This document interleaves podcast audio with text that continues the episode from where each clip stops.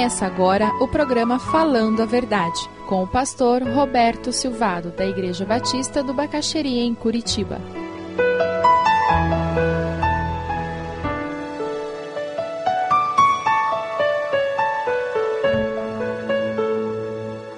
Sabe, é interessante que Deus usa as coisas simples da vida. Você anda sem motivação no seu emprego? Quando você pensa em fazer o trabalho que você faz, parece que já não tem mais aquele sabor. Que profissão tem que ser parecido com aquela maçã suculenta? Sabe aquela maçã que você morde e ela escorre por aqui? O que você faz profissionalmente tem que ser alguma coisa que, que, que dê prazer. Você já comeu manga madura? Aquela manga espada? Que pinga do cotovelo? Você fica com a beirada do lábio assim meio amarelado depois de comer? Eu não vou falar dos fiapos. Mas a vida profissional ela tem que ser assim. E sabe, se você não se satisfaz com o que você faz todo dia, eu quero desafiá-la a colocar isso diante de Deus, abrir a porta e dizer: Deus me mostra. Quem sabe Deus está usando essa insatisfação para te dizer: muda de profissão, redireciona a tua vida. É interessante porque nós temos a mania de esperar fogo do céu, a esperar terremoto. E Deus faz algumas vezes assim. Mas quando você pega a Bíblia, normalmente Deus trabalha e fala com as pessoas através das circunstâncias da vida. Ande pela vida atento. Quem sabe você anda com o teu sistema de radar desligado. Ou esse culto é uma boa hora para você dizer: Deus, por favor, instala um radar de última geração, para que eu enxergue o Senhor agindo e falando através das coisas. E você vai descobrir que Deus tem esse equipamento. E o maior desejo dele é que você ande ligado pela vida. Qual era o segredo de Moisés? Por que, que Moisés conseguiu ser usado por Deus? Por que, que ele viu Deus agindo? Gente, ele foi usado por Deus para libertar mais de um milhão de pessoas. É muita gente. Ele deve ter levado pelo deserto aproximadamente a população atual da grande Curitiba, porque era aproximadamente um milhão de homens. Aí você soma mulheres e crianças. E junto com tudo isso tinha ovelha, tinha vaca, tinha cabrito, tinha carroça, tinham as coisas dele. Vocês já imaginaram a confusão se Curitiba amanhã resolvesse partir daqui? A cidade inteira indo embora. Na realidade, foi isso que aconteceu. O faraó tinha que ficar doido mesmo. E esse homem é usado por Deus para o mar abrir. Gente, eu nunca vi mar abrir, você já viu? Literalmente não. E o mar abriu. E depois o mar fechou. Esse homem viu Deus mandando maná. E esse maná alimentando esse mundo de gente. E faltou água. E Deus providenciou água para esse mundo de gente. Quando a gente lê no Velho Testamento que Deus fez surgir, brotar água da pedra, às vezes a gente tem a tendência de achar que foi uma pocinha d'água, né?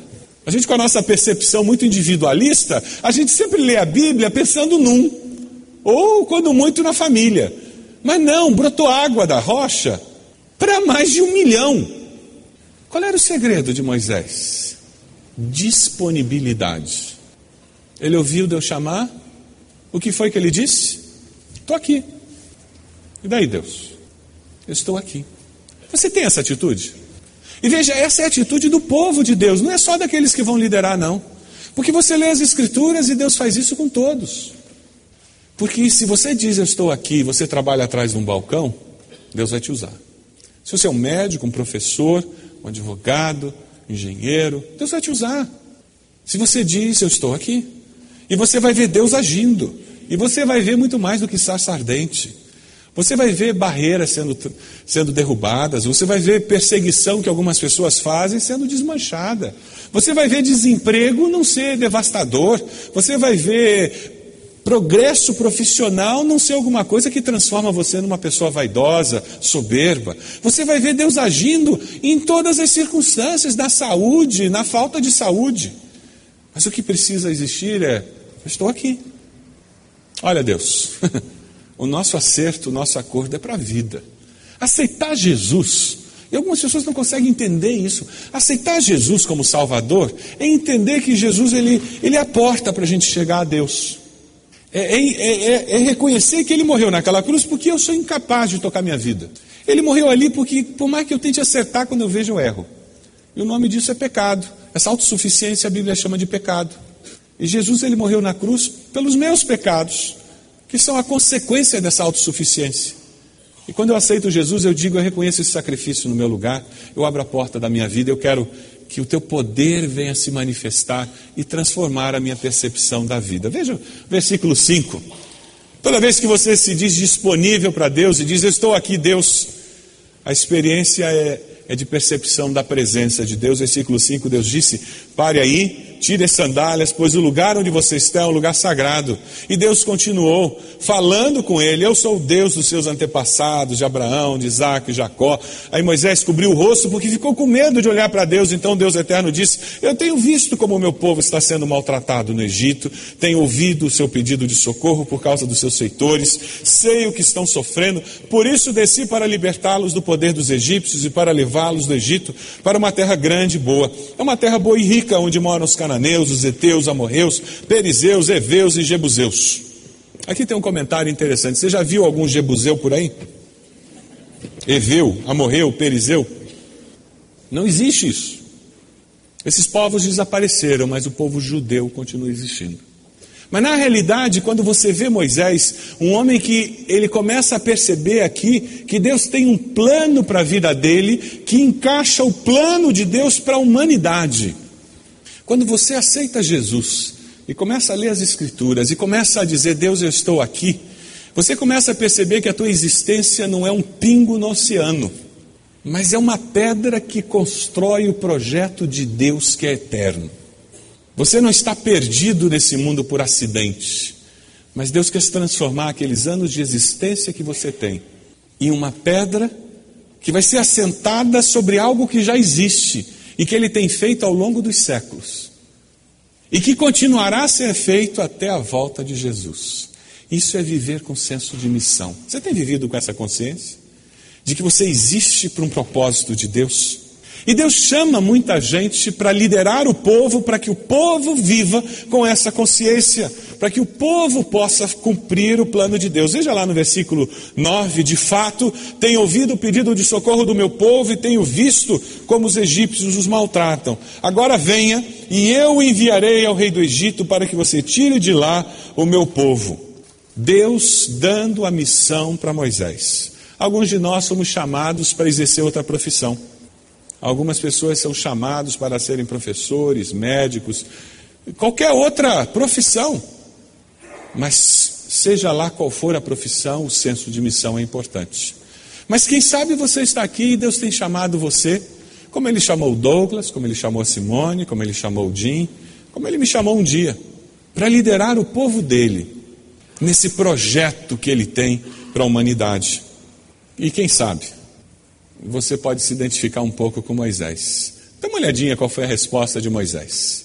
Aquele Moisés que disse: Eu estou aqui, na hora que Deus disse o que Deus tinha para ele, ele deu um passo atrás e disse: Opa, agora é demais. Nos versículos 11 e 12, nós encontramos a primeira desculpa de Moisés: Quem sou eu, Deus? Eu não sou ninguém. Moisés perguntou a Deus: Quem sou eu para ir falar com o rei do Egito? Depois que eu fugi de lá e tirar daquela terra o povo de Israel. Veja a resposta de Deus: Eu estarei com você quando você tirar do Egito o meu povo. Vocês vão me adorar nesse monte, e isso será uma prova de que eu o enviei. Uma autoimagem inadequada pode fazer com que você diga: Não, Deus nunca vai me usar. Imagina eu? Não, não, não, não. Deus, quem sou eu para pensar em ministério, pensar em ir para o campo missionário? Não, não, Deus, eu nunca vou conseguir ser como esse, aquela pessoa, eu nunca vou conseguir ser pastor, eu nunca vou conseguir ser missionário, eu nunca vou conseguir fazer isso. Mas na realidade, isso aí é uma autoimagem inadequada, porque você está dizendo que você não pode, porque você está olhando para as suas limitações. Mas sabe quando Deus olha para você? Ele não vê as suas limitações. Sabe o que ele vê? O seu potencial. Ele vê tudo que você pode se tornar se você deixar que ele haja na sua vida. A primeira dificuldade de Moisés foi entender Deus. Obrigado porque eu tenho valor e o Senhor pode me usar, mesmo com as minhas limitações. Quem é a oração que você tem que dizer hoje para Deus é: Deus, obrigado, porque mesmo com as minhas limitações eu tenho valor, eu sei. Você foi feita a imagem e semelhança de Deus.